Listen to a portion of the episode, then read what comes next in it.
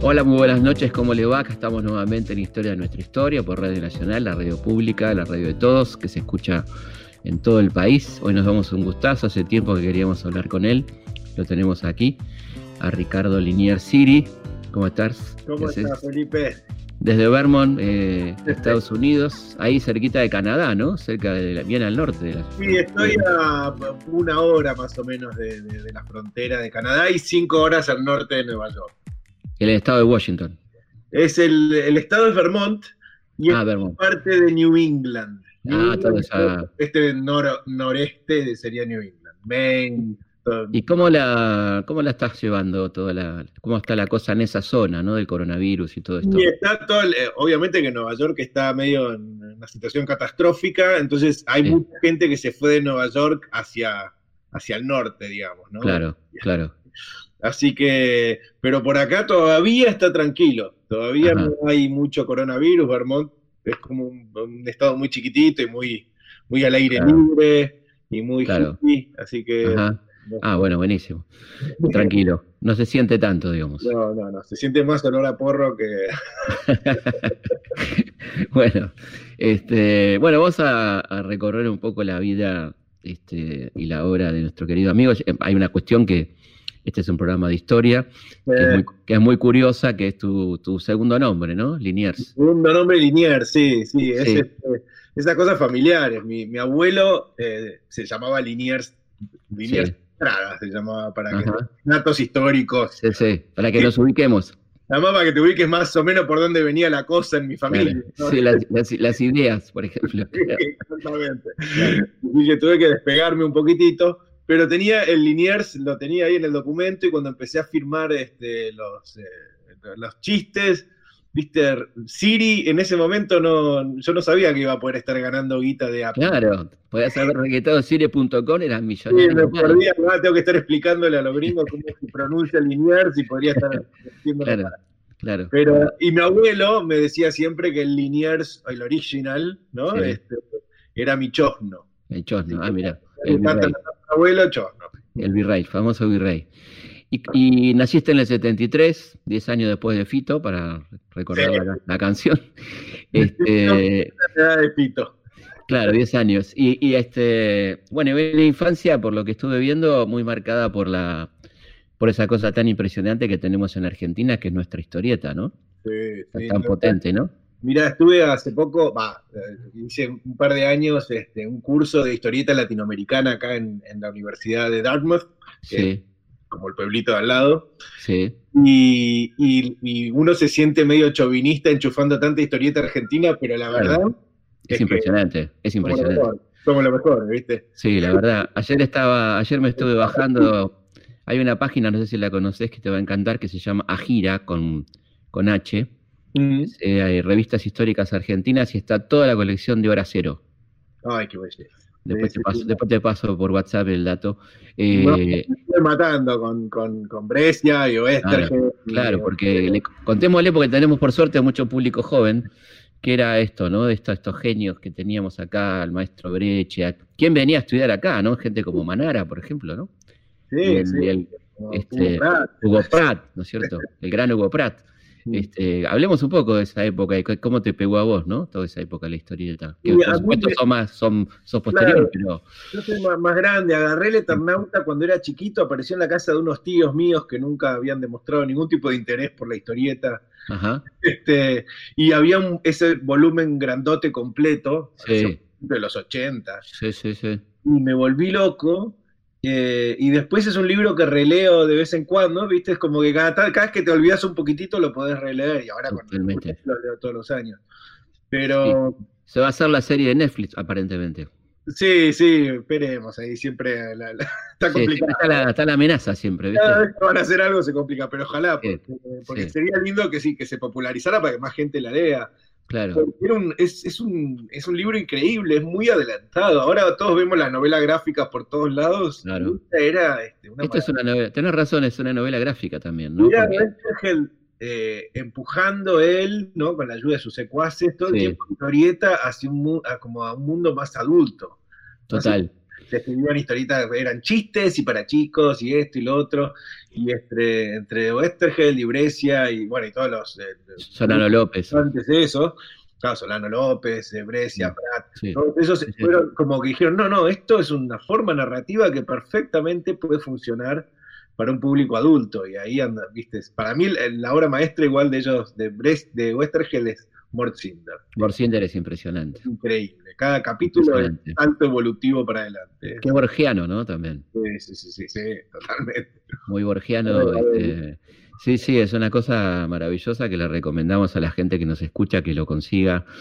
Este, y las obras de Breccia en general, ¿no? Una cosa increíble, un maestro realmente. Este, otra cosa que le daba a mis alumnos, solamente, eh, Brescia es, es, es los Beatles. Claro. Nunca viste, una, hubo, hay un cuento lindo que es que Hugo Pratt, cuando estaban los dos trabajando para esta buena serie y tal, claro. iba medio haciendo la plancha, viste, se iba haciendo el dibujito de Milton Caniff que estaba de moda. Sí, ya perfecto. Pero iba medio haciendo la plancha y Hugo Pratt le dijo, ¿sabes lo que pasa con vos, este viejo? Ya le decían viejo. Sí, el viejo Breque. Vos dibujás como una puta barata. diciéndole, claro, diciéndole, ah, estás, estás, laburando nada más que porque te garpan y haces lo que te piden. Claro, claro, claro.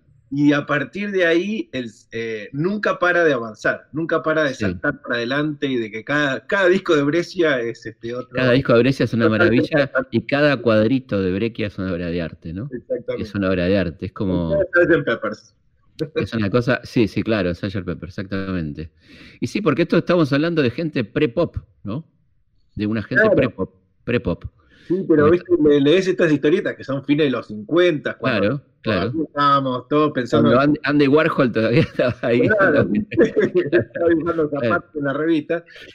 Y, y, no, no, y estos este, la, la, vieron de lejos. Y el resto del planeta, todos tardamos 30, 40 años más en entender. Ah, no, la historieta es una forma de narración, como el cine, el teatro. La historieta para mí es un, es un género maravilloso. De hecho, eh, yo tengo una, colección de historietas eh, de historia argentina y cuando me, lo propusieron hacer, que me dijeron, hagamos una historieta, como dije, mira, yo le tengo mucho respeto a ese género porque es uno de los géneros eh, que más nos hace conocidos y prestigiosos en el mundo, ¿no?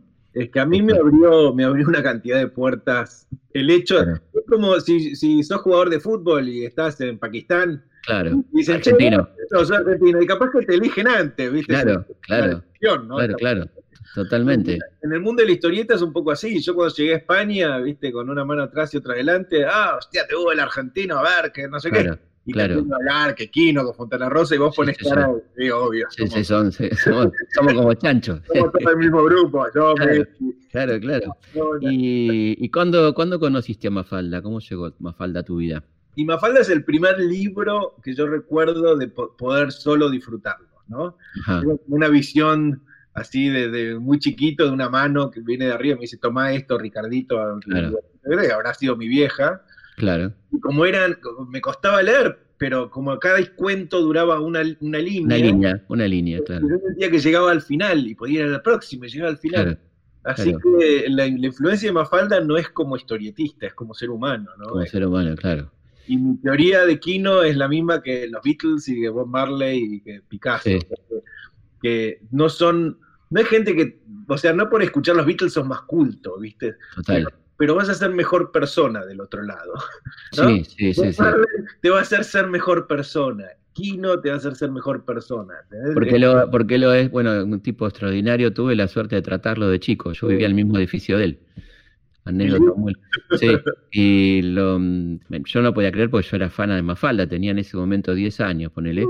Y me lo encuentro en el ascensor un día y, pegamos una onda tremenda porque ellos no tenían hijos, su mm. matrimonio, y me invitaba mm, a, tomar este, a la merienda a su casa y yo veía cómo hacía Mafalda, ¿viste? Era la época de siete días. No me lo puedo, era una cosa Y después quedamos con mucha onda y, y llamarme Felipe aparte. este, y, y, re lindo, una hermosa persona, una hermosa persona, muy, muy tímido y un genio, ¿no? A mí lo que me pasa con Kino es justamente eso que decís, que eh, yo ya como que bajé mi nivel de timidez, yo era muy tímido cuando era chico y adolescente, y con el tiempo me fui soltando, ¿no? Y cada Kevin Johansen me llevó a... Muy extremos. A, los escenarios. muy extremos de desinhibición. Claro. Y, pero cada vez que lo veo aquí no vuelvo a, tener, me vuelve toda la timidez junta, y él también es tímido, entonces casi no hablamos. Claro. Nos vemos, cada que nos cruzamos, hola, ¿cómo estás? ¿Cómo estás? ¿Viste? Eh, no sé qué, nos quedamos sin tema. Y otra, otra cosa que te gustaba mucho de chico era mm, Asterix, ¿no? Uderzo y Asterix, bien, eh, vi ahí que también es influencia en tu, en tu obra historietística. Sí, sí, sí, sí, No, en el formato álbum, porque sí, yo con Asterix, eh, bueno, supongo que a vos también te habrá impactado, que eh, era, era un puente a la historia muy Total, total. Sí, sí, era este, referencias, inclusive no solamente a la historia, también habían referencias eh, como actualizadas. Sí, sí, sí. Hay cosas que, por ejemplo, sí, sí, sobre el mayo francés muy, muy metidas así. Claro, cosas así, que te muy, de, muy de Querusa, de Querusa. de ellos, sí, me acuerdo que en Asterix en Bretaña aparecían los Beatles. Claro, claro, sí, sí, sí, esas cosas que... Pero el humor en Asterix era increíble, los personajes. Yo para mí esos personajes existen como separados de los autores, ¿no? Claro. Un poco lo que pasa con Mafalda y con Kino, que la gente a mí siempre me dice, no, viste lo que es genial de, de, de, Mafalda. Ah, lo genial de Mafalda es que es una chiquita con unas ideas tan locas, sí. tan, tan originales, tan adelantadas. Y vos le decís, no es una chiquita Mafalda. No es una chiquita. De cuarenta y pico años, estaba quedando pelado. pero, pero pero está bien hecho el personaje que se separa del autor. Y ahí es Absolutamente, que, cobra, cobra autonomía, ¿no? Claro, empiezan a, vivir por separado. ¿viste? Como le pasó al negro con Inodoro Pereira, ¿no? Sí, a con Clemente, ¿no? hasta se le da de las manos a veces, ¿viste? claro. Pobre Caloy quedó clavado con un personaje fanático de Boca. Y él era, Total. por ejemplo, por ejemplo. Pero, pero vos, fíjate la, la cantidad de gente que estamos nombrando, ¿no? De la historieta argentina y y nos falta todavía, ¿no? Pero digo, qué, impresionante, qué, cantera, ¿no? Y lo raro es que no para. O sea, uno podría pensar, bueno, hubo una época de oro en los 50, pero después en los 60, no, en los 50, en los 60, 70, 80, 90, siempre hay generación nueva, ¿no? Porque sí. hablar de rap y puedes hablar de escena, puedes hablar de... Sí, este no, no, pero y los pibes de ahora, los pibes que están haciendo cosas ahora, ¿no? uno de los mejores libros de historieta argentino que leí en los últimos años es de Lucas Nine, que es el hijo de Carlos Sí, claro, de Carlos Nine. Ya, tiene, ya tenía tinta en las venas. Y es un libro que hizo sobre Borges, no sé si lo viste. No lo vi, no lo vi, lo voy a buscar. Se llama Borges, Inspector de Aves. Ajá. Ah, ¿viste cuando, el peronismo... Cuando el peronismo lo manda, lo manda a inspeccionar aves, exactamente. Y Borges no aceptó. En el, en el libro de Lucas Nine, Borges acepta es pero al mismo tiempo es una especie de investigador de aves medio tipo Humphrey Bogart. qué genial, qué genial. Es este muy buena la. Mm, yo lo pongo en mi libro sobre el peronismo, el tomo 4 de mitos, pongo la, la respuesta de Borges, que es extraordinaria, cuando lo nombran inspector de aves de corral, porque el tipo dice que agradece mucho el nombramiento, pero que realmente lo supera porque no se siente capacitado para ejercer la función. el, humor, que tenía ese tipo era... Sí, yo creo que la gente a veces se confunde con Borges que lo leen como si fuese algo demasiado serio. Total, Total. Hay que leerlo como algo que, en donde hay mucho humor y es increíble. Borges es humor y, y, esa cosa que no sé quién, a quién se le ocurrió que Borges es complejo, ¿no? Claro, no, no, es que lo que pasa es que. Los que no lo leyeron probablemente serán. Y puede ser que uno le mete miedo, ¿no? Porque clon, no sé qué. Pero, pero a mí lo que me impresiona es la cantidad. Porque los cuentos duran tres páginas, cuatro páginas. Sí, son breves. Es capaz de meter un universo entero. A mí fíjate, fíjate, Tadeo Isidoro Cruz, ¿no? Ese cuento extraordinario que son dos páginas y vos hasta el último renglón no sabés de quién está hablando, que está hablando de Cruz. Está hablando de Martín Fierro en la idea, ¿no? Está hablando de Martín Fierro, un tipo... Sí, o, el fin, ¿no? También. El fin, el el puñal, bueno, el muerto, o sea, el otro. Hay que, eh, pero te digo que tiene momentos desopilantes. Este, sí, sí, Él, él, mismo era un tipo eh, extraordinariamente gracioso cuál es el cuento en donde está hablando de tal y cosas raras. Y, hay un llamado en donde en el llamado abajo, ¿no? En la nota al pie, hace toda una explicación de que el sí, tipo... ese de... Claro, que está alguien que estaba investigando que si el y el ajedrez era mejor Exactamente. que Torres. Sí, sí, sí. Además, este, además era invento, invento, porque él tenía esta cosa también de burlarse un poco de los tipos este, muy... Al final de toda la explicación decía, no, y al final se da cuenta que no. Claro, claro, porque él le encantaba, este, le, le molestaba mucho los pedantes, ¿no? Los tipos que se hacían los, sabios y, y- y toda esa cosa. Hay una anécdota muy linda de una, una charla que va a dar que una señora le dice yo en, en un lugar así muy paquete. Y una señora este, le dice, yo lo valoro mucho a usted Borges porque siendo una persona pobre, realmente lo que ha logrado, ¿no? Este, y, y Borges le contesta, no se preocupe, señora, lo mío se arregla con plata. Una manera- Han pasado unos Este- cerebros por Argentina, la verdad. ¿Cómo, cómo? Los cerebros que ha dado Argentina. Sí, sí, la verdad que sí. Yo creo que, que eso era. Hay algo muy lindo que dicen ahí que reiteran tus biografías, es que esto de- del dibujo también tenía que ver con, con llevarte algún, de alguna manera a los personajes de Star Wars a tu casa, ¿no? De las películas. Porque Claro. eh, era una época que no era tan fácil de conseguir una película, digamos, ¿no? Claro, yo era pre-video, ¿no? Claro, Bueno, pre-video. que llegó el video a la casa, era como, ¡ah, Sí. tengo video! Pero pre-video y pre-videoclub, la única manera de tener en casa la Guerra de las Galaxias era dibujarla. Tenía Claro. un de clase este, que se sentaba al lado mío y dos dibujábamos en vez de prestar atención a matemática, que hasta el día de hoy no sé dividir, algo que me he dado cuenta. Somos, somos, somos dos. Claro, y ahora que le tengo que enseñar hablar, voy a hablar con decimales, ¿no? De- Ahora que ya no, hay más- no existen más los maestros, y uno le tiene que enseñar a los hijos, papá no sabe dividir este. Sí, sí, sí, sí, total, por supuesto. Pero así que sí, me la pasaba dibujando la guerra de las galaxias y, y, este, y también eso generó a la par un- ¿no? una especie de amor por el cine. Entonces, Claro, claro, por supuesto. yo mi, mi encariñamiento con las historietas fue como, ah, esto es como dibujar cine. ¿viste? Si Ujú. era- como era tímido, no tengo que hablar con nadie. Y, Y de las de los de los clásicos cartoon, ¿cuál te gustaba? De los cartoon que veíamos en la tele, ¿cuál te gustaba? Yo, claro, eso es. No me imagino cómo hubiese sido yo en esta época, porque en nuestra época, cuando éramos Sí, sí, estábamos, sí, sí, el club de anteojito y antifaz, o Pilú, tal cual. o sea, Sí, te daban, era, el programa duraba una hora, ¿no? Con ¿ves? sí, y daban dos o tres dibujitos de Tex Avery o de, claro. de. Tommy Jerry o lo Tommy que sea. Pato Lucas. Claro, y yo siempre, y me tenía que fumar a las minas cantando. que no era, no era lo que uno quería ver. Claro, te pongan el dibujito. Claro. No puedo entender cómo hubiese sido mi cerebro con, con un canal 24 horas de dibujitos. O sea, No, y con, y con Gumball. Con Claro. Gumball, por ejemplo.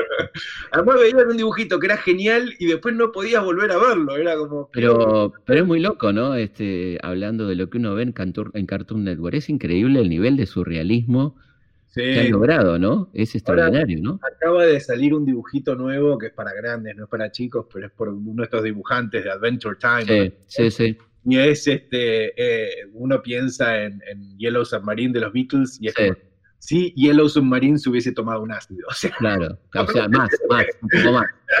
es como que se va geométricamente multiplicando ad infinitum el efecto ¿Cómo psicodélico. se llama el dibujito? Se llama, lo tengo que buscar, está en Ah, bueno, te lo no importa. te sí, tranquilo, no hay problema.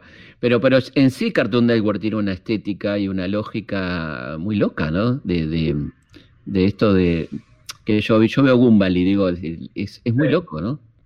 Sí, hay algo de, de- también de no subestimar al público, ¿no? Hay Claro. algo de, que se permiten los experimentos.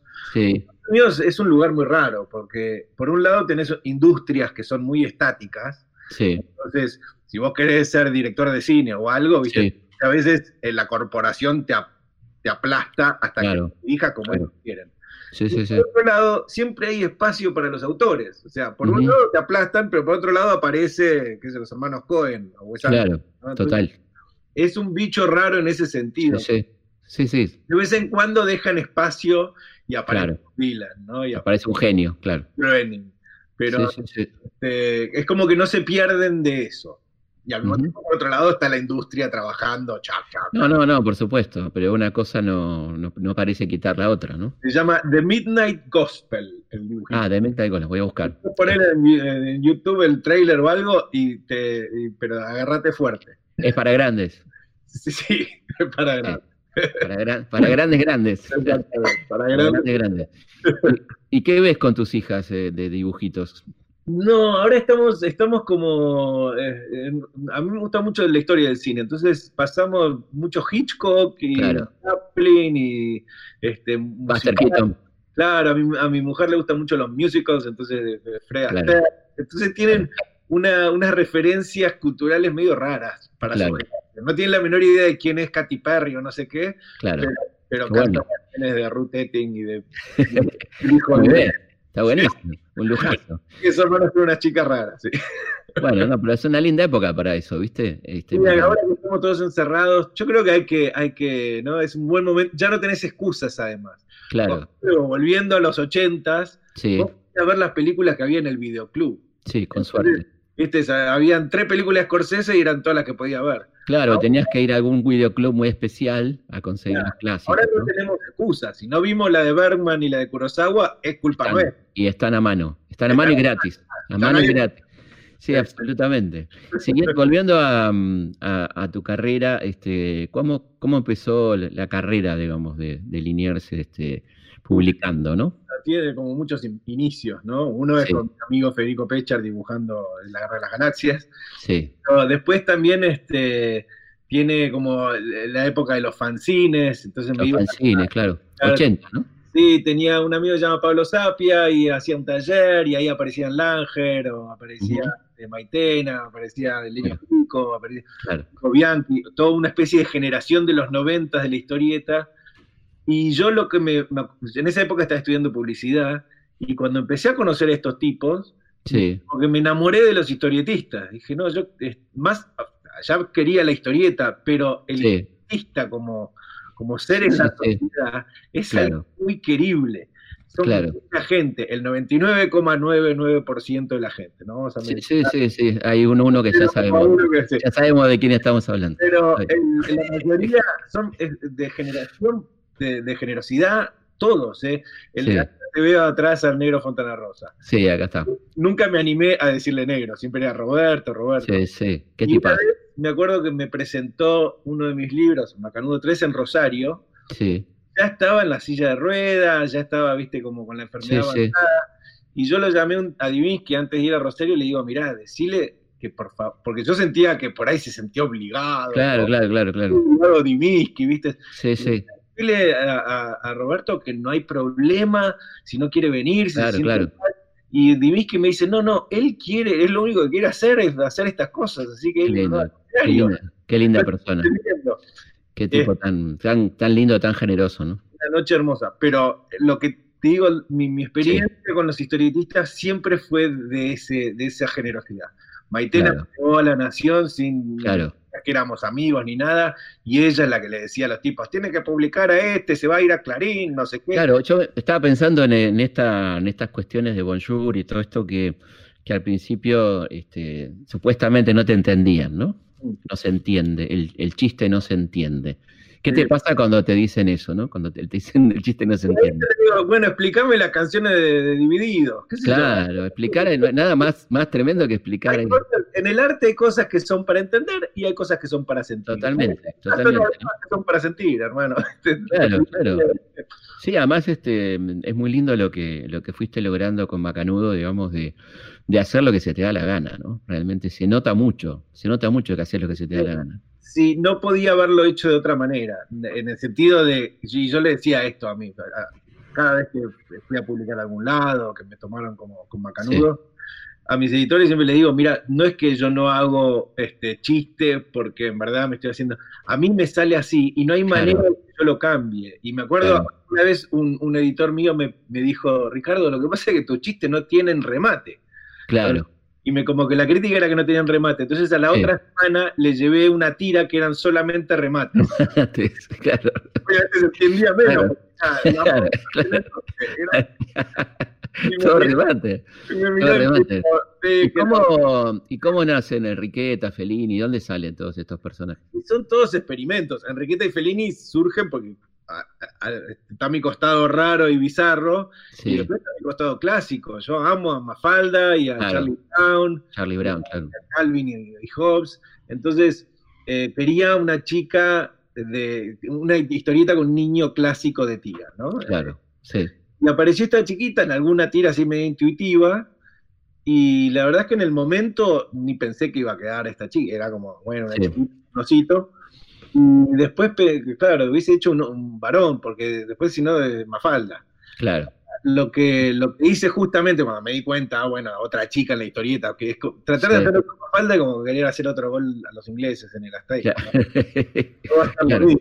claro, claro, Eh, por más que yo lleve a los ingleses, no va a ser lo mismo. seguro. Entonces, en vez de hacer el grupito de amigos y esta cosa medio de, de mundo adulto en la vida, en estos Claro. libros, De guiño al mundo adulto. Claro, la dejé Enriqueta en la infancia. Entonces Enriqueta Mm. lee libros, que es lo que yo hacía cuando era chico, porque yo era muy tímido, y ese, ella supongo que es tímida porque nunca aparece con otro personaje, no, no aparece con otros humanos. Claro. Su gato y su osito, y entonces ella está feliz y cómoda con su gato y su osito, pero tengo la sensación de que hay como que una, una timidez que ella tiene, no sé si se acaba de mudar ahí donde está, Claro. Sé que de- tiene madre soltera, ¿no? ¿Viste? No sé, hay cosas que no sé. de- y qué loco, ¿no? Cuando uno crea un personaje que ya empieza a tener una vida autónoma, ¿no? Es una cosa muy loca eso que pase, ¿no? Claro, hay, como te digo, hay cosas que no sé, yo no sé por qué. Claro, Ah, claro. si divorció, si el papá Claro. tengo la menor idea. de la vida. Claro, era Menem, el papá no sabemos, Claro, ¿no? no sabemos, claro. claro. Y, Pero, pero entonces, eh, sí, hay, eh, yo creo que tiene que inclusive haber algún misterio con los personajes para uno mismo, ¿no? claro. Sí, sí, pero además eso, ¿no? Como que ya cobran vida, ya hacen su vida aparte, ¿no? Sí, porque cada tanto los visito y ahí. Y, y tenés este tipo quejas eh, de los lectores de La Nación por tu tipo de, de humor o por Sí, sí, cada tanto hay quejas, cada tanto. Yo eh, no soy un dibujante que haga humor político directo. No, pero has- has estado comprometido con causas como el tema del aborto muy claramente, ¿no? Claro, con eso, con, con el matrimonio este, Igualitario. igualitario, con todo ese tipo de cosas que hice, inclusive en la época del matrimonio igualitario fue lindo porque me acuerdo de ver un pibe en, en la televisión que estaban protestando en contra del matrimonio Sí, igualitario. sí, sí. Pero el pibe dijo algo inteligente, que dijo, esta es una ley muy importante que va a cambiar la sociedad, ta, ta, ta. entonces todo el mundo debería decir cuál es su postura, que me Claro. está bien. claro. Y yo venía dibujando en la historieta, en Macanudo, Sí, unos personajitos que eran todos homosexuales, que son los Claro. duendes. Y yo siempre lo dibujaba como personajes, para mí son Claro. todos homosexuales, pero nunca Claro. los había especificado. Claro, claro. Sí, sí. Tampoco dije que Enriqueta no es homosexual, no sé. Sí, es sí, como sí, que no. claro, claro, claro. Así que en, en ese, en, en la historieta el otro día que lo vi a ese pibe, los hice salir del closet a los duendes y se iban al Congreso a apoyar la ley. Claro, Y ahí obviamente en, en La Nación tenés todo tipo de obviamente, sí, sí. Es un diario, Y, lo- sí. y los más recalcitrantes sí mandaban cartas como, ¿no? Lo cual, lo, lo cual no, debe, no debe dejar de ser un lindo elogio también, ¿no? Sí, sí, sí, sí. Casi cada tanto las cartas de lectores. Es un Ahora. Alguien que se toma el trabajo de escribir al dibujante de historietas de un diario ya está mal de la Está, cabeza. mal, está muy mal de la cabeza. Vamos a hacer una pausa y seguimos charlando. Vamos a una pausa aquí en Historia de nuestra historia. Seguimos conversando, disfrutando de esta hermosa charla con el querido Liniers. Historias de nuestra historia. Por Nacional. Seguimos en Historias de nuestra historia.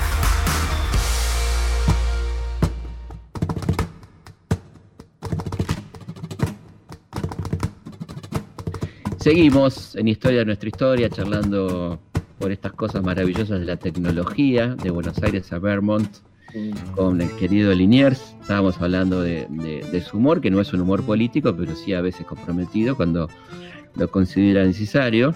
Y estábamos hablando de matrimonio igualitario, también este, fue- pasó con, el- con un tema más picante todavía, que fue el tema del aborto, ¿no? También. Sí, bueno, también la dibujé Enriqueta para apoyar, eso fue, la dibujé Enriqueta apoyando las marchas, ¿no? Y con el país verde y tal. Y me- me- hubo una, una catarata, de, obviamente, de comentarios. Y mi favorito creo que es alguien que, viste, cuando te dicen te saco el ancho, el ancho de espada. Sí, sí, te mato, te mato. Y me dicen, ¿qué hubiese pasado si la abortaban a Enriqueta? Y Muy bueno. Ah, joder. ¿Cómo le explico a este chico que esto es un dibujo? Es muy Bueno, hubo, hubo uno que dijo eso en el, en el Senado. Uno dijo, ¿qué pasaba si la mamá de, de Mozart abortaba? Sí, no, y, no, no, hacíamos, pasaba nada, no qué sé yo, no sé. esas cuestiones, ¿no? Pero, pero está bien, que cada uno diga sus... ¿Y tenés una, una, una sensación de compromiso con la tira diaria o te llevas bien con eso, digamos? ¿Cómo es el...? Sí, la, la, tira diaria es, es, por suerte es el, lo que yo quería, ¿no? Es como mi, mi eh, mi búsqueda natural fue, yo quería este formato, no es que me adapte, porque creo que si no, no lo puedes hacer. Tiene que ser algo que querés hacer porque es muy exigente. Son todos los días del año, no hay feriado, no hay fin de semana, y es como el mito de Sísifo, ¿viste? Terminás y vuelve de cero, todos los lunes son nuevos. Eh, y ya estoy, creo que 19 años haciendo esta tira. Entonces... Eh, Muchísimos. Ahora... Vamos por el macanudo, ¿cuánto ya? y estoy armando el 15, así que ahí vamos. Ganó de 15, qué bárbaro. 14 es el último que salió. Claro.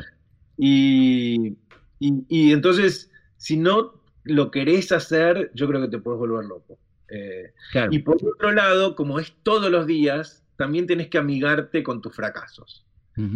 Nadie es un, viste, vos no sos un buen historiador todos los días. Totalmente, totalmente. que estás inspirado y se te ocurrió y encontraste algo y decís que bueno, esto es una joya. Y hay otro día, viste, que te, te Seguro. ¿Y, va de a uno o, va de a cinco? Ponele, ¿cómo es? Y tengo así como filas de papeles y mira. Entonces, te muestro. Ah, qué lindo. Muy radial, ¿no? Pero. No, no, no, porque esto lo vamos a, lo estamos grabando, estamos filmando, así que. Este, a ver.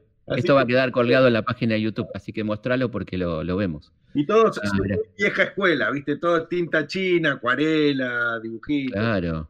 ¿Cuánto te lleva más o menos cada una? Y está dos, tres horas, dependiendo cada. ¿Tres horas? Sí, sí, sí, sí, porque. Lo lindo es que el tiempo que estás pensando por ahí son 20 minutos.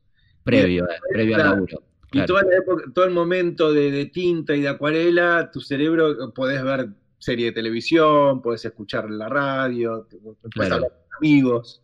Claro, es un laburo que, no, te, exige tanta concentración el, pintar, por ejemplo. Tengo que ser inteligente 20 minutos por día, no es tan jodido. Claro.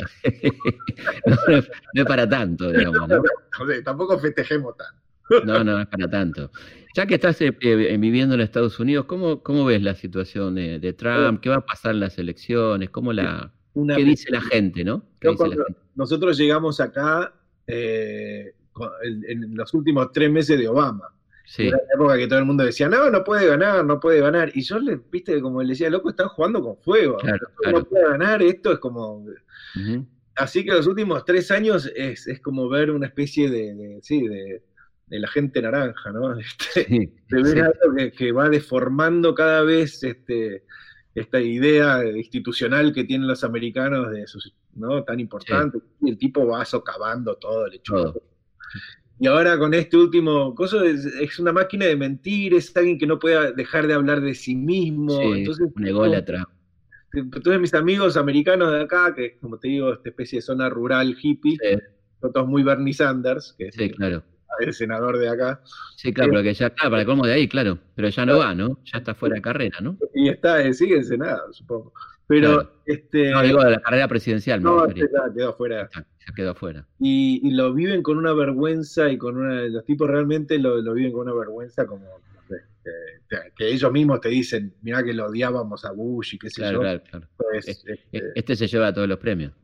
así que nada, es como, es rarísimo. Eh, y por otro lado, este, momento es rarísimo. Entonces, uno que veía estas películas en donde ¿no? iba a ser el fin del mundo y el presidente era Morgan Freeman, y todos en Estados Unidos y anda Bruce Willis y Dennis Quaid dando vuelta por ahí. Yo ahora estoy en Estados Unidos y siento que en cualquier momento aparece Dennis Quaid.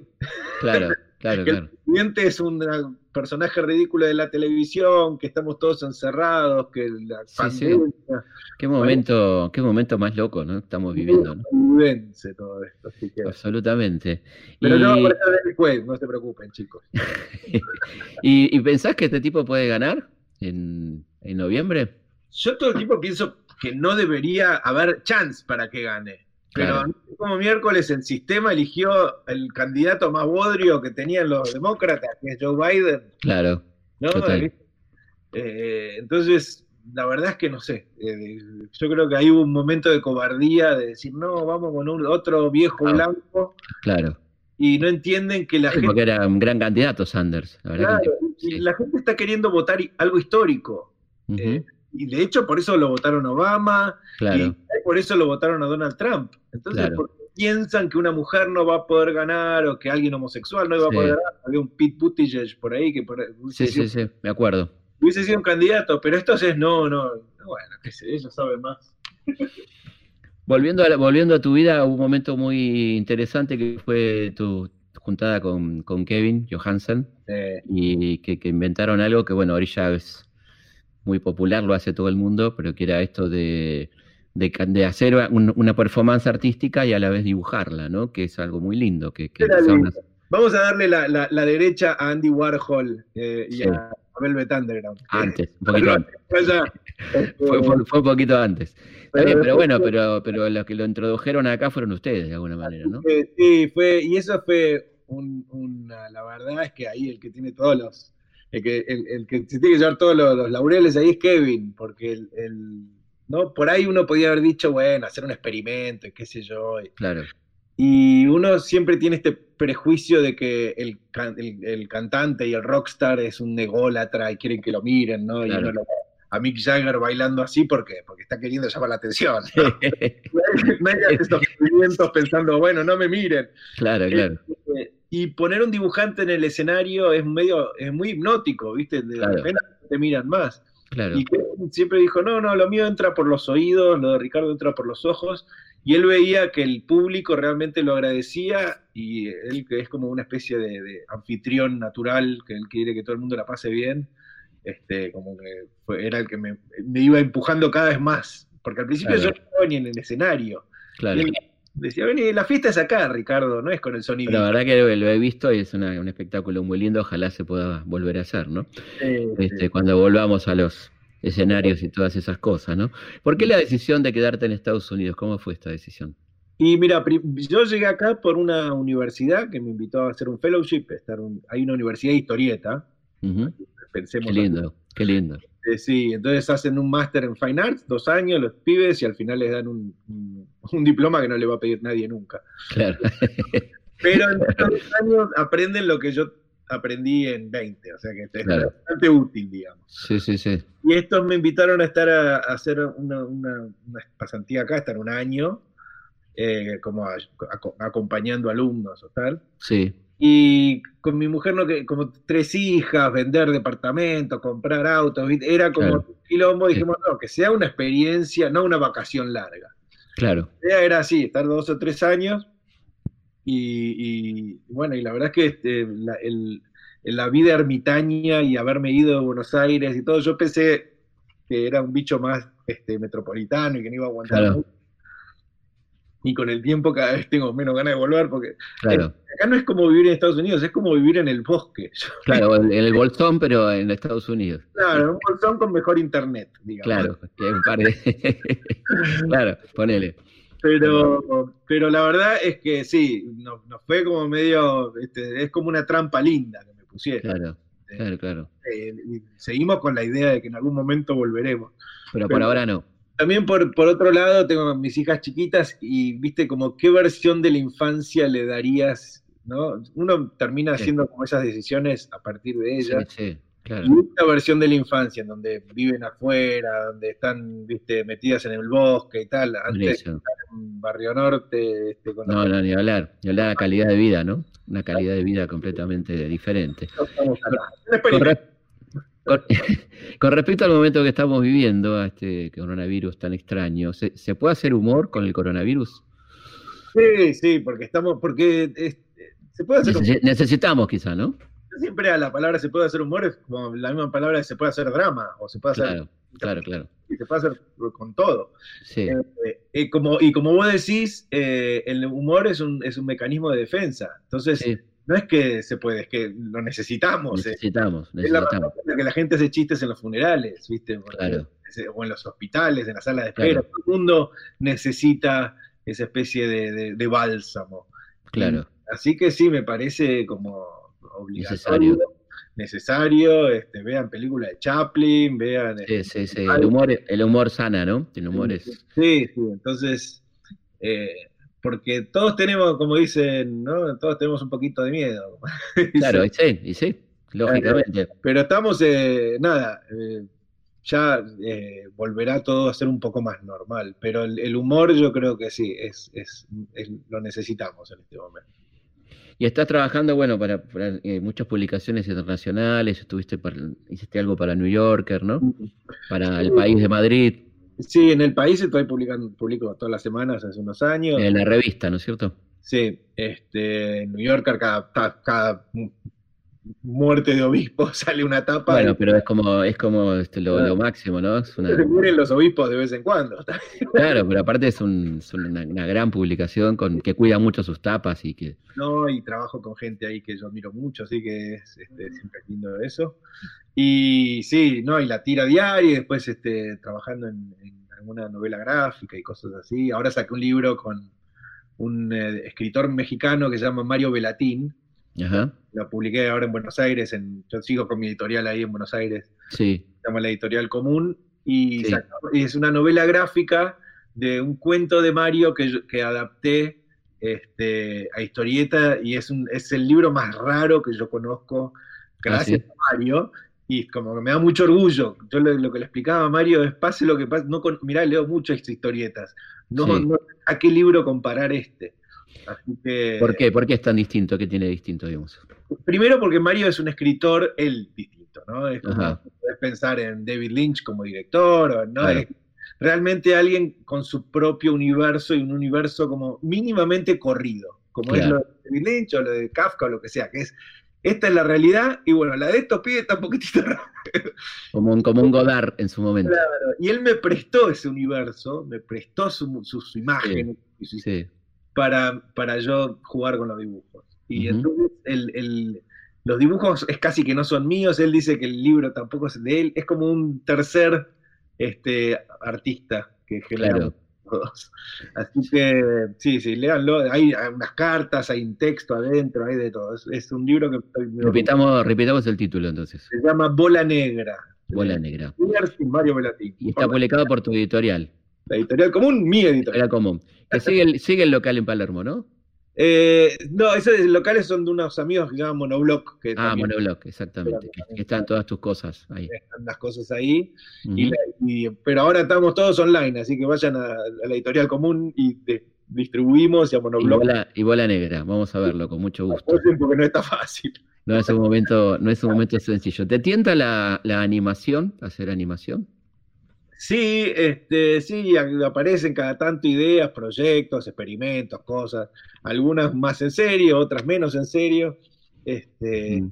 y ahora, el día que algo realmente se, se- se haga, yo lo siento como, como que yo estoy eh, separado, ¿no? Como un, un grado de separación, digamos. Eh, yo estoy acostumbrado a que todo lo que yo hago es como yo y por ahí otra persona, ¿no? Kevin, Mario, el atleta. Claro. Autogestivo. Claro, pero además como muy cercano a mí. Sí, sí, la sí, sí. de tanta gente en el medio y tanto trabajo de tanta gente que, que lo siento como, bueno, yo les entrego esto y a ver, hagan algo. Claro, claro, claro. Pero sí, es- eh, vamos a ver. No hay, no hay, no hay una idea concreta. O sea, ¿está, está la- las ganas por ahí o no? Claro, están las ganas y los derechos que van y vienen y te dicen, ah, por ahí sale esto y después no sale, pero te tiran unos mangos. Este, hubo, hubo uno que fue como que era medio un delirio, que era hacer algo con DreamWorks, pero se, se, se- se deshilachó elegantemente, pero igual tiraron unos mangos, así que gracias. Bueno, bienvenido a DreamWorks. bueno, ¿y qué, qué ves de, de- de películas así? ¿Te, gusta, ¿Te gusta Disney? ¿Te gusta Pixar? Bueno, sí, la de animación medio vemos un poco de todo. Eh, Hoy, hoy finalmente me di el gusto de ver la película de Wino, de, de mi amigo Ariel Winograd, El robo del siglo. Ajá, La vieron, ya todos ustedes la vieron, pero acá Claro, no, había Vermont llegado, no había llegado. había llegado. Sí, sí, sí. Este, y eh, tuve que este, coimear gente y todo. ¿Ah, Eh, sí? Pero fue lindo porque por el hecho de que uno se olvida, o sea, yo- te acordás de los datos generales de esas cosas, Total. Es tan increíble que debería ser ficción, no realidad. Sí, sí, sí, sí. Este, y después, sí, estuve, estuve viendo, hay una adaptación de los libros de Elena Ferrante, que es bastante linda, que de- es, es una escritora italiana y es una, una miniserie italiana, se llama Ajá, Mi amiga brillante. ajá. Y eh, uno se da cuenta de que somos tan italianos los argentinos, Total, total. Ya mismo los rasgos faciales, decís, esto Total. Sí, a mí, yo me gusta mucho jugar este cuando veo una película italiana con ponerle, con hacerle el doblaje argentino y la cara da, la cara da perfecto, perfecto. la cara da perfecto. Esta serie está muy bien, sí, y ves lo que vemos, y después lo que vemos todos juntos, ¿no? Estamos todos Claro. en el mismo barco de, bueno, a Game of Thrones, vemos esto, vemos lo Yo otro. arranqué de vuelta con Seinfeld. Ah, bueno, y todos estamos como revisitando este, nuestra serie favorita. Seinfeld es perfecto. Es Seinfeld perfecto, como, es perfecto. pones el primero y es I wanna hold your hand. Es, es y- perfecto. Y, estuve, y también este me, me di el gusto de, de volver a ver The Office. Y The Office también. Sí, yo le había hecho también una revisión. Yo estoy, estuve viendo con mis hijas, las enganché, en una serie muy ochentosa y muy americana que se llamaba Cheers. Que era Ah, de, de- como un bar americano. Y como yo me acordaba que la veía cuando era chico, les puse a las Sí. chicas, se engancharon y entonces ahora estoy con eso. con- claro, y tenés para rato. sí, sí. Me había olvidado de preguntarte por este, el documental El trazo de las simples cosas de, de Franca Sí. González. ¿Qué fue esa, esa experiencia?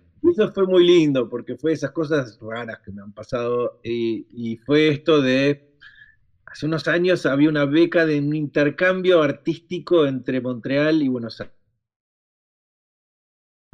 y nosotros Sí. le mandamos.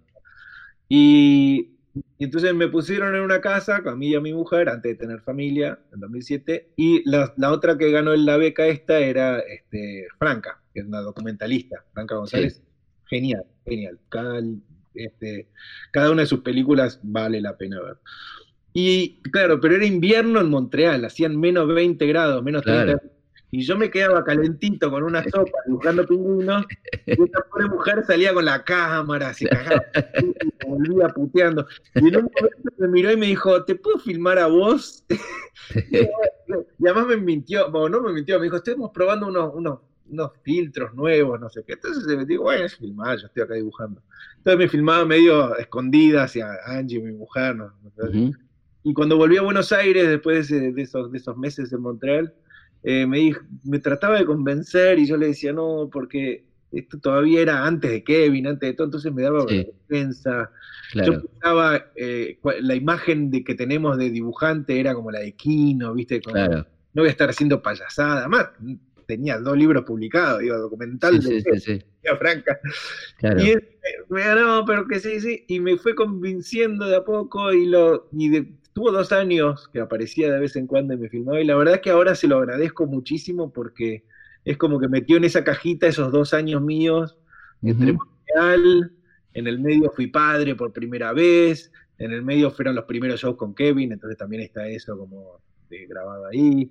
Así Claro. que me, me hizo como ese regalo de, bueno, toma, estos dos años están en esta cajita. Este, ¿Y esto se puede ver en está en YouTube? ¿Dónde, dónde se está puede en ver? YouTube, así que se pueden meter ahí, ponen eh, sí, el trazo El trazo de las simples cosas. así es, y ahí estoy yo tratando de que no hagan un documental sobre mí. está bueno. Está bueno, está súper súper interesante. Bueno, Ricardo, estamos llegando al final del programa. Este, te agradecemos un montón. Este, y te, nos gusta mucho lo que haces, así que era, teníamos ganas hace tiempo de, de charlar.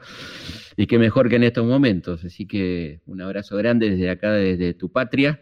Bueno, sí, Este- eh, ma- mandás a todos los que te cruces, mandale saludos míos, porque lo, lo- está, es lindo, viste, por ahí estar afuera y decir, "Uh, qué lindo, estoy en el medio de la nada con los bosquecitos. Sí, Pero el segundo que te dicen que ya no se puede volver es claro. claro. ¿Y qué, qué extrañas? ¿De qué extrañas de acá? No, de la gente. Yo, a mí la, la ciudad, las cosas, la carne, todo eso me, me da lo mismo. Se Yo- consigue, aparte, se Sí, consigue. me hago carne acá, tengo mate, está todo bien. Tengo acá el mate. Este. Pero la gente sí, ¿viste? La gente mía está allá. Claro. Empezando por mis viejos, a mis amigos, a, ¿viste? A- como decís vos, a Kevin, a Esteban Claro. Men. Y los Este, códigos, ¿no? Por ahí los códigos de humor también, ¿no? Son como. Sí, claro, ¿viste? A veces se te quedan mirando. Claro. O sea, porque tenemos, tenemos un humor muy especial, ¿no? Exacto, hay algo como medio eh, en tu cara y al mismo tiempo medio rebuscado que a veces se te quedan pero eso se puede decir y vos decís, uh, no me rompa las bolas. Claro, Además, estamos en esta, este momento de hiperofensibilidad. Sí, claro, de la corrección total y La corrección absoluta. Y por suerte uno igual buscas acá y te encontrás, ¿eh? hay gente rara en todos lados. Claro, sí, totalmente. Uno se va armando su barra en, distintas partes, de donde va, se lo lleva consigo. Pero bueno, te mandamos un abrazo muy grande y muchas gracias por estar acá. Bueno, ¿eh? Saludos a la familia y que esté todo muy bien. Nos vemos. Chaucito. Gracias. Estamos llegando al final de nuestro programa. Nos dimos el gustazo de hablar con el amigo Linier, que está en los Estados Unidos, ahí en Vermont, con su familia, haciendo la cuarentena, por supuesto, y charlando un poco de todo de la vida. Una muy linda charla, por lo menos para mí. Espero que la hayan disfrutado y nos vamos a despedir con un amigo común, que es Kevin Johansen. Así que hasta la próxima, aquí en Historia de nuestra historia. Hasta el próximo lunes a las 23 horas. Muchísimas gracias. Historias de nuestra historia. Conducción. Felipe Piña. Producción. Cecilia Musioli. Edición. Martín Mesuti. Voy y vengo sin preocupación. Solo tengo tiempo y emoción. Y voy en una sola dirección la del viento en mi corazón, aquí en la maca, hamaca, en la maca, hamaca, en la maca, hamaca, la maca, hamaca. Los recuerdos vienen y se van, solo quedan esos que me dan sentimientos parecidos al movimiento que solo consigo aquí en la mano.